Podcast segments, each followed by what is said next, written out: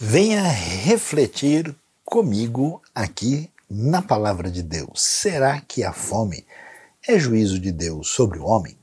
Vamos aprender das Escrituras. Eu convido você a inscrever-se nesse canal, ativar o sininho, a curtir e a dividir todo esse conhecimento, essa reflexão na palavra com seus amigos. Muito obrigado, seja um parceiro da IBNU.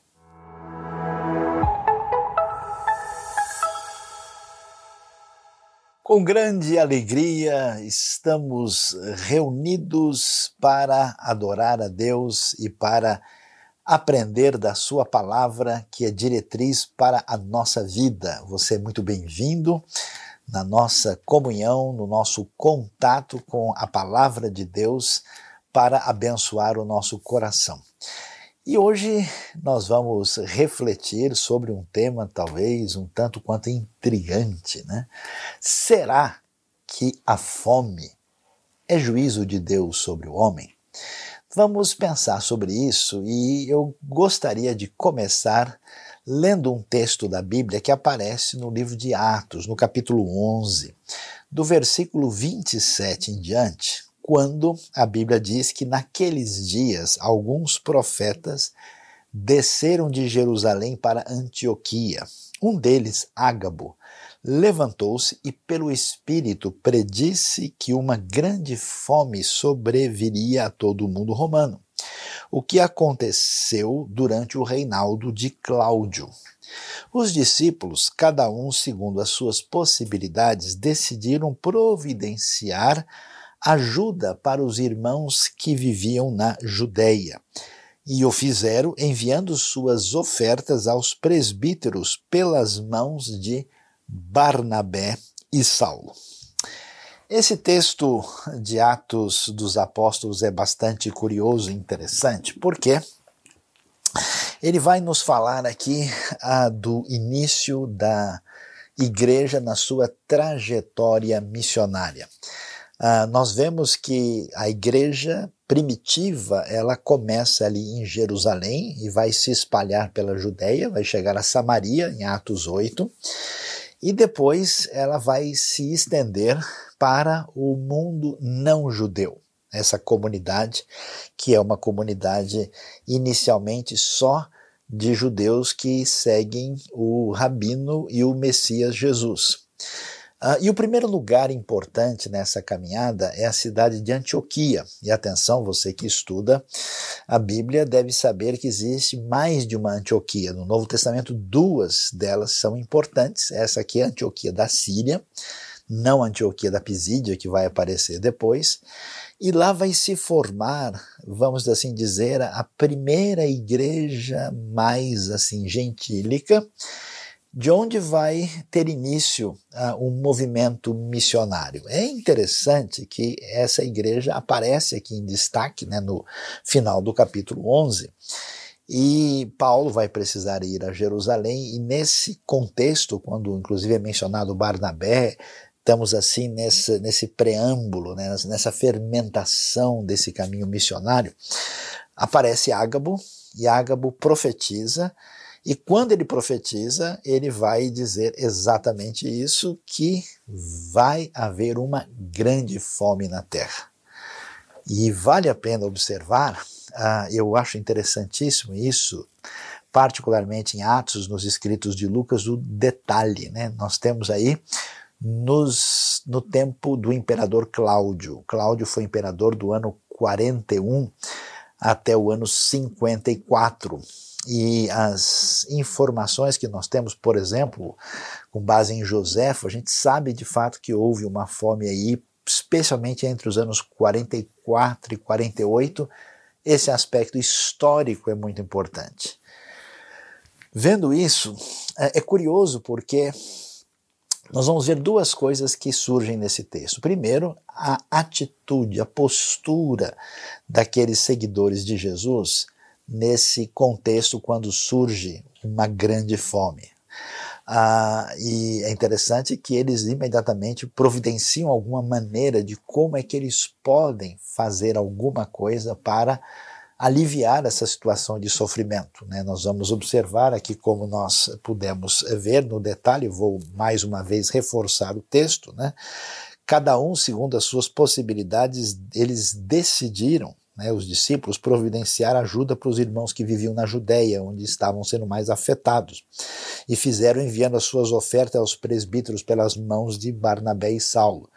E é interessante uh, também a gente observar uh, esse aspecto curioso uh, em que nós vemos eh, o início da trajetória missionária. Você vai ver, por exemplo, que a, a, a, primeira viagem missionária de Paulo, que vai ser a partir de Antioquia, que é a cidade que tem destaque aqui, ela tem início no ano 46, ou seja, quando a coisa estava difícil.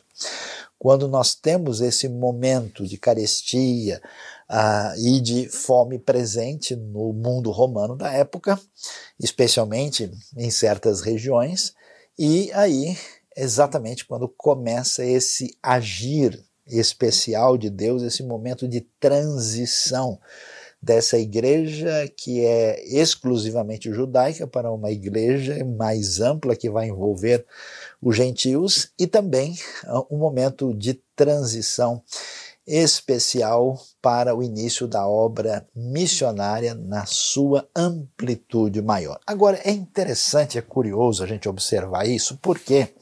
Porque essa questão de fome que aparece aqui, não sei se a gente já percebeu como isso aparece na Bíblia. Não sei se você já observou como nos textos bíblicos, na história bíblica, tantas vezes um momento intenso de fome, muito sério, aparece uh, nas circunstâncias mais assim, digamos, importantes da história. Uh, e como é que o texto trata dessa questão e como isso tem pertinência ao nosso entendimento. E a pergunta que a gente faz é essa: será que o momento da fome envolve o juízo de Deus sobre o homem? Como é que a gente deve entender isso? Olhando para o texto bíblico, é curioso a gente observar que na própria formação da história da redenção, começando com os patriarcas, você vai ver por exemplo, que uh, Abraão é chamado por Deus. E quando você abre em Gênesis 12, verso 10, lá você vê né, que Abraão acabou de chegar na terra para onde Deus o direcionou, e o texto de repente surpreende a gente. Diz que houve fome na terra, e aí Abraão teve que se deslocar imediatamente para o Egito para salvar a si mesmo com a sua mulher e a sua família e toda ali a grande comunidade naquele contexto uh, nômade pastoril em que eles viviam. E, e quando a gente lê um pouco mais na frente, em Gênesis 26, você vê Isaac numa situação semelhante, e ele vai, inclusive, se deslocar para a terra dos filisteus. E é interessante que lá está dito assim: que houve nessa época de Isaac uma fome como a do tempo de Abraão. E se a gente tem a história patriarcal marcada né, por esses momentos especiais, é muito interessante ver como a Bíblia mostra certos momentos de transição muito peculiares associados a esse momento em que a fome está presente. A gente vai um pouquinho mais para frente e vai descobrir o quê? Que toda a história que vai ser a, a base do êxodo mais tarde vai ser o grande momento de fome que vai atingir a família de Jacó e o Egito. A gente sabe muito bem, conhece a história de José, o sonho do faraó, os sete anos de fome. E nesse momento, a família, né, Jacó com todo mundo, vai se deslocar para o Egito para poder ser salvo desse momento terrível que envolve a realidade da fome dentro do contexto da história primeira de Israel. E a pergunta que a gente deve levantar é: o que quer dizer isso? Como é que a gente compreende essa situação? É importante a gente observar que a área da terra de Israel, né, ali especialmente é, em parte da terra, em volta da terra, nós temos muito terreno desértico e até mesmo uh, semiárido. Então, uh, toda a realidade da cultura, uh, vamos dizer, agrícola do mundo antigo dependia basicamente da questão dessa estabilidade climática, né, e até mesmo da questão da época das chuvas, para que a colheita fosse garantida. Quando isso não acontecesse, essas fomes poderiam uh, ser realidades recorrentes que ameaçavam a todos. E o curioso é a gente observar como a história bíblica se dá nesse cenário quando nós estamos assim à mercê de uma situação de imprevisibilidade, né, de algo que atinge a realidade natural à nossa volta, e como isso deve ser entendido e relacionado com o agir de Deus na história. É curioso que o texto bíblico muitas vezes vai dizer o seguinte: houve fome na terra. Quer dizer, a descrição não é assim, Deus enviou. Então não é verdade que toda fome implica num juízo de Deus sobre o homem, porque simplesmente é uma decorrência da realidade em que a gente vive.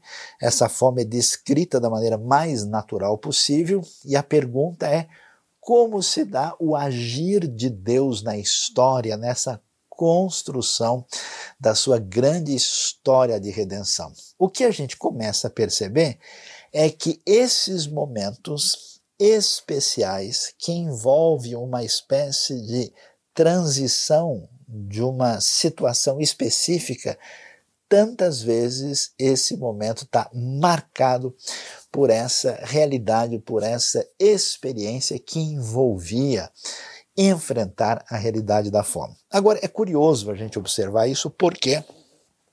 Porque, olhando para a, a realidade do mundo antigo, o que é que a gente é, vai observar? Né? Nós temos as principais culturas, especialmente no Egito, na Mesopotâmia, culturas fortemente agrícolas, né, que inclusive assim escravizavam milhares de pessoas para produzirem nos seus campos. O Egito, como a gente pode ver até no livro de Gênesis, era um grande celeiro ali do mundo antigo e se tornou durante muito tempo. E, e, toda essa produtividade, né, toda essa, essa grande sustentação alimentar, ela também tem um paralelo com o tipo de realidade que você vai encontrar na terra de Canaã, onde você tem essa, essa relação de fertilidade com religião, com vida agrícola e com aquela ideia de que o ser humano pode ter a sua sustentação a partir de si mesmo. Então é muito curioso isso, porque um dos temas mais importantes do mundo antigo, e a gente vai entender por quê, é o tema da fertilidade.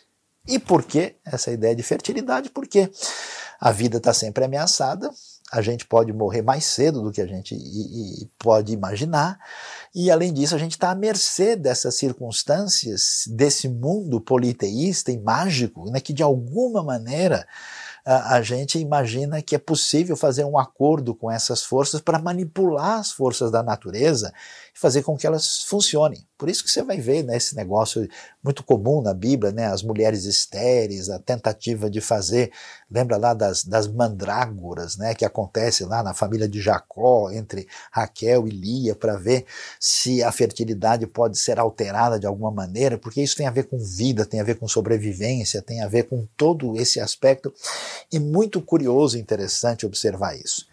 Mas olhando para a Bíblia, o que, que acontece? A gente vai ver que essa realidade uh, da fome ela está presente como descrição do ambiente onde a gente deve entender a realidade desse mundo sofrido, desse mundo pós-queda, e que nesse cenário Deus vai atuar na história da redenção usando esses momentos de carestia, de dificuldade, como pontos de transição para uma realidade que tem a ver com o próximo passo da ação de Deus no contexto da história.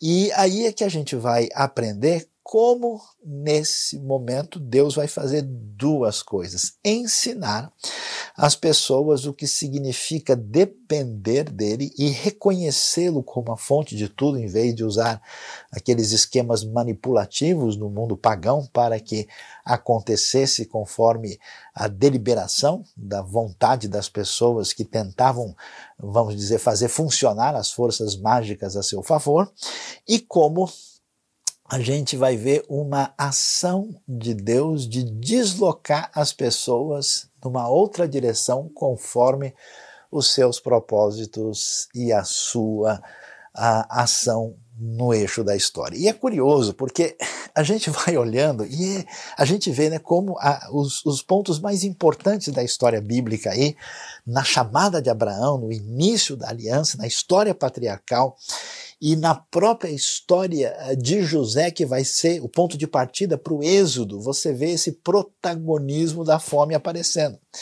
Mas olhando lá na frente, é interessante um texto que vale a pena a gente dar uma olhada. A gente vai ver sim que, em alguns momentos, esse agir divino, essa ação soberana de Deus que envolve a realidade da fome, merece é, uma atenção quando a gente vai uh, observar o texto de Deuteronômio capítulo 8, né, quando Deus diz que eh, o povo de Israel deve se lembrar de quem é o Senhor e deve reagir adequadamente com gratidão.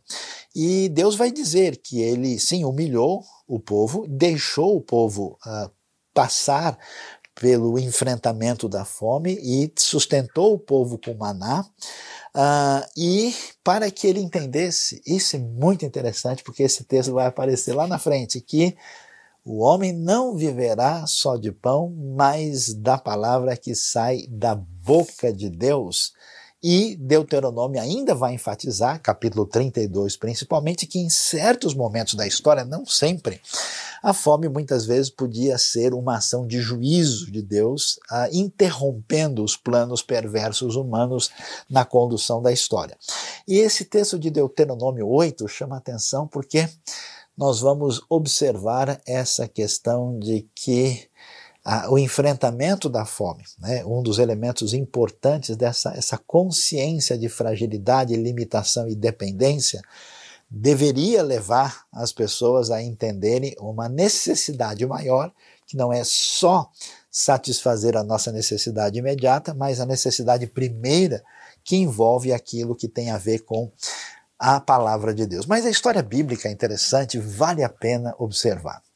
Um outro texto que chama atenção e é curioso, porque ele está diretamente ligado à história da redenção, aparece no livro de Ruth, logo no primeiro capítulo, no verso 1.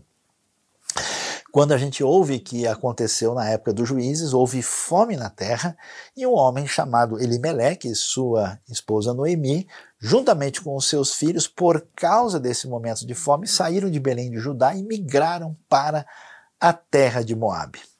E muito interessante observar esse texto porque mais uma vez mostra esse agir divino, muitas vezes explicitado, muitas vezes descrito apenas a partir do fenômeno, quando ah, nós vemos as pessoas que são protagonistas na história da redenção sendo colocadas nessa circunstância do enfrentamento da fome. E aqui você vai se lembrar a história de Ruth, uma história magnífica, né? É, é, é curiosa que tem a ver com esse elemento agrícola, né? Quando eles é, a família tem que ir embora, depois eles morrem, volta Ruth, Noemi, chegam na época da colheita da cevada e lá vai ter o casamento com Boaz e dá-se início àquilo que vai ser depois a dinastia de Davi. Que, aliás, Davi sendo rei, quando Davi está nesse protagonismo interessante, capítulo 21 de 2 Samuel vai mostrar que no reinado de Davi houve uma fome de três anos. E é interessante que essa fome está relacionada com a maneira indevida que a casa de Saul tratou os gibeonitas. Quer dizer que esse agir divino, que muitas vezes traz um peso sobre o homem e tem um significado de uma supervisão diretiva de Deus na história e muitas vezes apresentando-se em forma da própria fome, nós vamos ver que esse período de Davi e os períodos mais difíceis da história depois, com destaque especialmente no livro de Reis, para a, os ministérios de Elias e Eliseu. Se você for ler 1 Reis capítulo 17 e 18, você vai ver a fome terrível em Samaria. No caso de 2 Reis, eh, capítulo 8 também, você vai ver na história de Eliseu a presença da fome paralelamente ao momento de crise, né? até que a gente vai chegar no livro de Jeremias e também depois em Ezequiel. Jeremias é reforçado por Jerusalém ah, numa situação de dificuldade descrita em Lamentações, capítulo 2, Jeremias 14, 12 e 13. Ezequiel 14 e 13 também vai falar de fome relacionado com juízo. É impressionante ver como o juízo de Deus vai cair sobre a cidade que se encontrava e se achava, vamos dizer, é, sustentada pela sua própria força e seu poder. E é curioso porque a data é exatamente hoje, né, dessa noite para o dia de hoje, comemora-se o que é chamado na tradição hebraica de Tisha B'Av, que é exatamente o momento da destruição do templo que acontece pela primeira vez pelas forças babilônicas no verão do ano 586 a.C., quando a destruição, na sequência, traz também, entre tantas coisas, um período de fome. O que vai acontecer aí relatado em Jeremias 14, Lamentações, capítulo 2, reforçam isso, e Ezequiel vai dizer que de fato, em certos momentos, isso foi um agir de juízo da parte de Deus. Agora a gente deve pensar uh, e refletir sobre essa questão.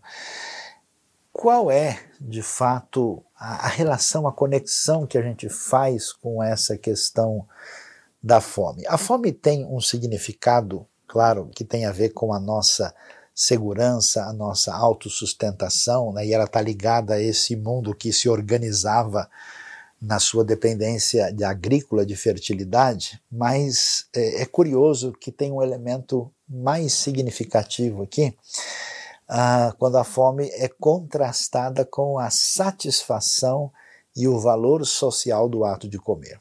Isso é tão importante que você sabe que comer não é só ingerir um alimento. Comer é vida. Comer é celebração em comunidade, em família. Observe, por exemplo, que, como seguidores de Jesus, nós temos uma referência importantíssima né, que relembra a nossa fé através da prática da ceia do Senhor. E muitas comunidades hoje fazem uma ceia, digamos, muito econômica e prática, mas no mundo cristão primitivo isso era uma celebração com muito mais é, coisas, porque esse comer e comer em conjunto tem um valor muito grande. Então você vê que a fome não é só uma realidade física, ela tem um desdobramento social, ela tem um desdobramento de ordem espiritual e, ao mesmo tempo, isso tem um contraste significativo. Que contraste é esse? O contraste da fome com o jejum. E o que é que a gente pode falar sobre o jejum? O jejum é uma espécie de celebração da dependência de Deus a partir de uma espécie de abrir mão do alimento voluntariamente para uma dedicação particular a Deus. É curioso isso porque o jejum é uma disciplina, é algo valorizado em toda a Bíblia e tem a ver com esse exercício espiritual que permite que a gente tenha uma compreensão maior da nossa fragilidade e tenhamos um, um, caminho de aproximação do coração em relação àquilo que Deus é, do que a sua graça representa na nossa vida. Por isso é muito interessante, especialmente é, único, a gente observar o que acontece com Jesus. Não sei se você já observou com atenção o texto de Mateus, capítulo 4, que vai falar né, do que acontece com Jesus no início do seu ministério, ele chama a nossa atenção de uma maneira muito particular. Olha só o que o texto vai dizer para a gente. Então Jesus foi levado pelo Espírito ao deserto para ser tentado pelo diabo. Depois de jejuar 40 dias e 40 noites, teve fome. Interessante, né? Alguns textos que enfatizam muito para o pessoal que acha que Jesus é uma espécie de massa esotérica, que ele é assim uma espécie de fluido é, que tem uma aura, né? Assim que é um mero espírito, né? Isso não bate com os textos bíblicos que várias vezes mencionam Jesus tendo fome, como por exemplo em Samaria, como por exemplo aqui ele teve, né, é, ele foi depois de jejuar 40 dias e 40 noites teve fome. Então você vai ver uh, Jesus passando pela experiência que envolve né, essa questão da fome, quer dizer, a sua identificação, a sua condição humana completa, absolutamente próxima da nossa realidade, aquele que sente tudo o que nós sentimos, mas diante de uma situação de voluntariamente praticar o jejum na sua dedicação para a preparação para o seu ministério. E o curioso que a primeira tentação que o diabo faz em relação a Jesus é uma tentação voltada para resolver o problema da fome. Olha que coisa curiosa, não só de Jesus, mas do mundo todo. O tentador se aproxima e diz: ó, se tu és filho de Deus, manda que essas pedras se transformem em pães. Ou seja, a ideia é o problema que essa questão da fome discute em toda parte tem a ver com a situação da fragilidade humana, a, a, fragilidade que envolve a nossa questão física, o nosso organismo. Você fica um, dois, três dias sem comer, você, digamos assim, se torna outra pessoa. Eu nunca vi alguém com muita fome cheio de arrogância. Né? A arrogância desaparece depois de uns dois dias, né? sem muita comida. Ah, não só essa fragilidade aqui, mas a fragilidade vista do ponto de vista externo, que você está dentro do ambiente, a gente perde o senso de realidade. Eu vejo pessoas embrutecidas, aborrecidas, reclamando, cheia de perturbação, parece que perderam o senso da realidade em relação de quão frágeis nós somos em relação ao mundo à nossa volta. Então, quer dizer, uma variação no tempo uma variação nas circunstâncias à nossa volta, sobre a qual não temos controle nenhum, de repente muda tudo. Então Jesus enfrenta isso. E a proposta satânica, ó, se você faz parceria comigo, você vai fazer com que essas pedras virem comida para todo mundo. Jesus, você vai ser o grande rei. Você vai acabar para sempre com essa questão de que é impossível ter uma autonomia absoluta, nós temos o nosso sustento garantido.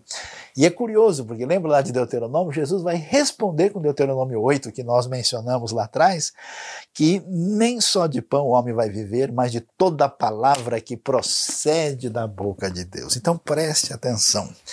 A fome que aparece na Bíblia, ela vai ter um destaque especial no sentido de mostrar nossa condição. Um dos maiores problemas na nossa vida é a gente não ter a capacidade de admitir a nossa fragilidade enquanto pessoa e a nossa fragilidade diante do ambiente no qual nós estamos inseridos.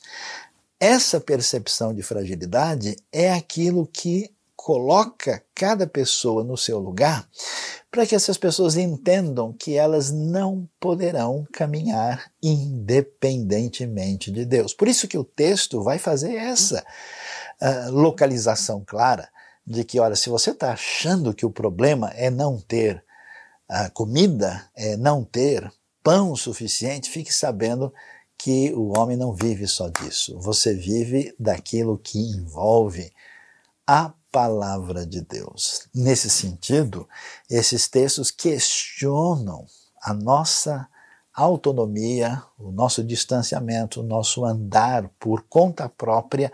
E aí a gente descobre uma coisa interessante, né? que às vezes a fome, a carestia, pode servir de um elemento de transição, não só na história, mas na nossa vida. E muitas vezes, como acontece na história de Israel, a prosperidade que deveria ser bênção mal traduzida na própria vida da pessoa, pode se tornar uma armadilha, porque a pessoa cai na tolice de que ela pode caminhar independentemente de Deus, achando que se sustenta a si mesmo. Os grandes períodos de fome na história estão sempre relacionados com a ameaça que eles traziam às grandes as, os grandes poderes do mundo antigo. Não é interessante você ver, por exemplo, que a primeira referência né, cai ali sobre a terra de Canaã, ponto fundamental e, e, e, e, ali disputado por todo mundo. Depois nós vemos a ênfase na fome caindo sobre o Egito. Depois nós vemos no, no reino de Israel, no seu auge na época de Davi. Depois você vê assim o auge né, no reino do norte, a época de Onri e Acabe, quando a coisa lá está próspera, é também quando chega a fome. Quer dizer, todos os planos humanos eles são colocados em xeque em função de uma mínima mudança segundo o poder de Deus. E Deus sim pode, em certos momentos, usar esse elemento como uma referência de disciplina que cai sobre o ser humano em determinados pontos da história, como nós podemos ver. E é interessante que, olhando na sequência, nós vamos ver que essa questão do juízo adiante aparece sim na Bíblia, a, a referência, tanto em Mateus 24, como em Marcos 13, em Lucas 21, que os sinais dos tempos, além eh, de muitas coisas como terremotos, como eh, apostasia, como guerras e conflitos, também está envolvido ali o elemento de fome. Tanto é que vale a pena lembrar de Apocalipse, capítulo 6, verso 8, dos famosos quatro cavaleiros do Apocalipse, o cavalo amarelo anuncia a realidade de fome e de juízo de Deus sobre a terra, ainda que os mártires, do capítulo 7, verso 16, o texto deixa claro que eles nunca mais terão fome, mostrando aí o contexto da redenção, da vitória sobre tudo aquilo que haverá de cair sobre a terra. Mas é muito interessante agora, depois de toda essa caminhada, a gente voltar a nossa atenção para o que nós vimos em Atos capítulo 11, porque o Novo Testamento não tem tantos casos assim é, específicos é, falando sobre fome como nós vamos encontrar no Antigo Testamento. No Novo Testamento destacam-se aqui alguns elementos fundamentais. Primeiro, o que a gente vai observar que, assim como a gente viu com o Egito, a gente vê no reinado de Davi, a gente vê no momento de prosperidade e bem-estar no Reino do Norte. A gente vê quando o juízo de Deus cai sobre Judá, essa referência à realidade da fome. Agora, você está no momento ímpar, assim, especial do Império Romano. Vale a pena destacar aqui uh, que nós temos o Império Romano num crescimento né, no primeiro século extraordinário. E Roma, de fato, tinha uh, uma época, quando conseguiu sufocar todas as guerras e conduzir, conseguiu uma produção extraordinária de alimentos, inclusive o seu grande celeiro era exatamente o delta do Nilo no Egito. Ah, nós vemos uma situação desse grande império poderoso que está divinizando o seu imperador, que representa essa autonomia plena em relação a Deus, dominando a terra de Israel, e surge o Messias Jesus, a sua mensagem ela começa a ser proclamada. É muito curioso que isso vai acontecer né, num dos períodos importantes. Aí temos um período bom de boa estabilidade e, e, um pouquinho anterior a uma perseguição mais cruel que vai começar com Nero depois do ano 54, no período do imperador Cláudio, que foi, digamos assim, um bom administrador, você tem esse momento de fome. Esse momento de fome que atinge o mundo e nesse momento é um momento de transição, atenção, para a continuação do agir de Deus na história da redenção. Isso é importante porque quando a gente pensa numa realidade da fome, a gente fala, não, isso aqui é apenas um fenômeno climático. Não, nós temos aqui apenas uma coisa que está ligada ao aquecimento global. Não, aqui nós temos uma coisa que, digamos assim, é fortuita, não tem explicação. É muito interessante ver como a Bíblia mostra que Deus não perdeu o controle, nem a sua ação soberana diante dessas circunstâncias que parecem desafiar o nosso entendimento. O momento de crise mundial, o momento de crise que envolve a questão da fome, mostra o poder de Deus sobre o mundo dos homens. E nesse contexto, é interessante, vai ser a hora do prosseguimento da missão. Olha que coisa interessante. A fome não permita que a gente venha a perder a noção de que Deus está fazendo o seu projeto andar na correta direção. E isso é, é curioso porque você vê a chamada de Abraão, né? você vê o momento do início desse projeto de redenção e de aliança. Puxa, parece que vai dar tudo errado porque houve fome na terra. Não, peraí. Deus vai utilizar, inclusive, isso para estabelecer certos movimentos. A história patriarcal é atingida por essas mudanças que a fome traz. É curioso porque você tem a fome ameaçando ali a destruição da família que vai dar origem na vida, a, genealogia de Davi, que é a história de Ruth e Noemi, que é uma história extraordinária. Depois você vai ver no reinado de Davi, você vai ver no reino apóstata de Israel, em nenhum momento essa realidade da fome surpreende o agir divino, pelo contrário, ela se torna uma plataforma na qual Deus dá o próximo passo na direção do projeto da redenção que culmina no caminho da missão. E é curioso porque o protagonismo divino da missão se dá no meio desse império romano, na época do imperador Cláudio, naquilo que parece não ter sentido, quando o projeto vai crescer exatamente no momento mais difícil. Por que, que isso é importante para a gente? Porque a gente fica imaginando como igreja, fala, ah, mas como é que vai fazer missão num momento difícil desse? Ah, mas como é que a gente vai conseguir é, numa situação, não, agora está mais difícil, as pessoas talvez uh, não tenham condições emocionais, não, agora talvez as pessoas estejam preocupadas com a questão econômica, não, mas agora o mundo vai estar numa situação mais difícil. Nunca foi suficiente suficientemente complicado para que Deus não tivesse condição de manter tudo devidamente encaminhado.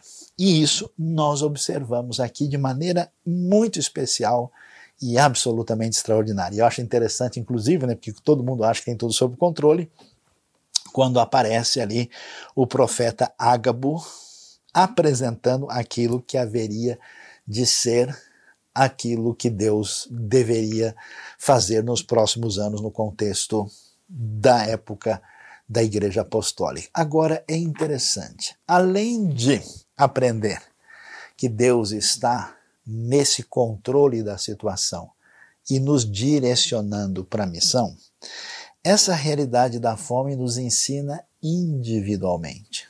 Qual é o ensino pessoal que nós devemos ter para nossa vida particular diante dessa realidade presente da fome. Em primeiro lugar, nós não teremos saúde emocional e espiritual se nós não pudermos crescer no nosso caminho de dependência de Deus, que passa por jejum, que passa por oração, que passa por concentração na palavra de Deus. Você não vai poder viver adequadamente se não viver da palavra que procede da boca de Deus. Como é que a gente se sustenta nos momentos mais difíceis da vida? Lendo e recebendo e meditando e introjetando aquilo que Deus revela na Sua palavra. Então, é interessante que, diante do momento mais difícil, Jesus jejua, ele enfrenta a fome e ele vence a tentação satânica. A força de vencer as circunstâncias à nossa volta depende do cultivo da nossa espiritualidade, que quando parece que a gente não consegue entender, as forças destrutivas da alma nos ameaçam, Deus tantas vezes nos permite ter tribulações que nos ajudam a voltar a um relacionamento de dependência para com Ele. E, finalmente, para onde nos leva a fome? É interessante. Tem um texto forte em Mateus 25 que chama a nossa atenção. E esse texto vai nos falar aquilo que Jesus ensina a respeito daqueles que, diante do encontro do rei, vão chegar lá e vão dizer: Olha, Senhor, nós te conhecemos, que nós fizemos isso. E Jesus vai dizer: Eu não conheço vocês, porque quer saber a verdade? Eu tive fome e vocês não me deram de comer. Eu tive sede, vocês não me deram de beber. Eu fui estrangeiro e vocês não me acolheram. Eu necessitei de roupas, vocês não me vestiram. Estive enfermo, enfermo e preso, vocês não me visitaram. É interessante que uma das coisas valiosas do momento de sofrimento, dor, libertação ainda não alcançada, fome, nós aprendemos o que significa solidariedade. A gente percebe a situação do. Você viu o que aconteceu em Antioquia? Quando o texto fala que Ágabo, o profeta, falou que a fome haveria de chegar, imediatamente, mais uma vez, o texto de Atos 11 vai reforçar aquilo que os discípulos decidiram providenciar ajuda para os irmãos que viviam na Judéia. Essa mesma realidade você vai ver aparecendo em 1 Coríntios capítulo 16, nos primeiros versículos. Você vai ver também ali em Romanos capítulo 15, verso 24, 25, como essa igreja primitiva, eu fico imaginando, sabe por quê? A maioria dessa igreja primitiva é gente pobre. Grande parte desse pessoal é escravo. E, e é interessante como eles se mobilizam, quer dizer, a, a coisa está mais feia lá para o lado da Judéia, o que é que a gente pode fazer? A situação está muito difícil aqui, o que, que a gente pode agir? Como é que a gente pode agir para resolver essa situação? Eu acho surpreendente que de uns tempos para cá a gente discute a questão da generosidade, da bondade do ponto de vista ideológico, né? se isso está mais alinhado para cá ou para lá. E o Novo Testamento trata isso, a Bíblia trata isso como um desdobramento da graça de Deus que atinge a nossa vida e que nos mostra o que é devolver o amor incondicional que recebemos, expressando de maneira concreta obras que representam o fruto da graça na nossa vida. Como Jesus é movido por misericórdia, como a igreja primitiva, diante de uma necessidade, ela se movimenta intensamente. Então, é interessante que a conversa da fome com a missão, ela nos leva a uma atitude de ação.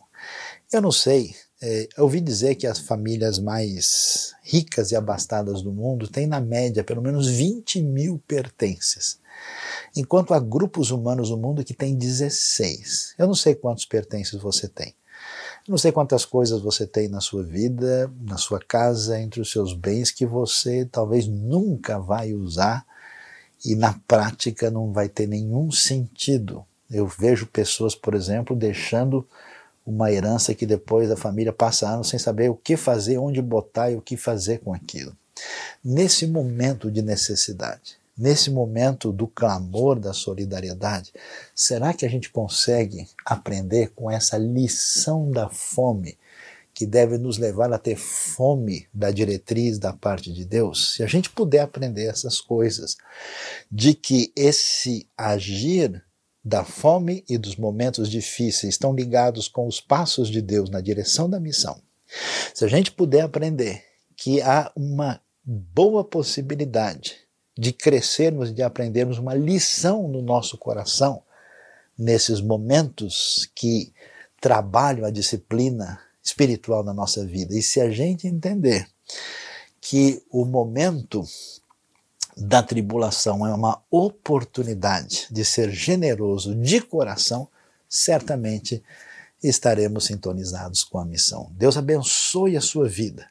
Deus abençoe o seu coração e nos ajude a enxergar esse agir mais amplo de Deus na história que parece não ter sentido, na história da sua trajetória, na condução do plano de redenção, na história humana e especialmente na história da sua vida, no seu coração, no seu compromisso com a missão.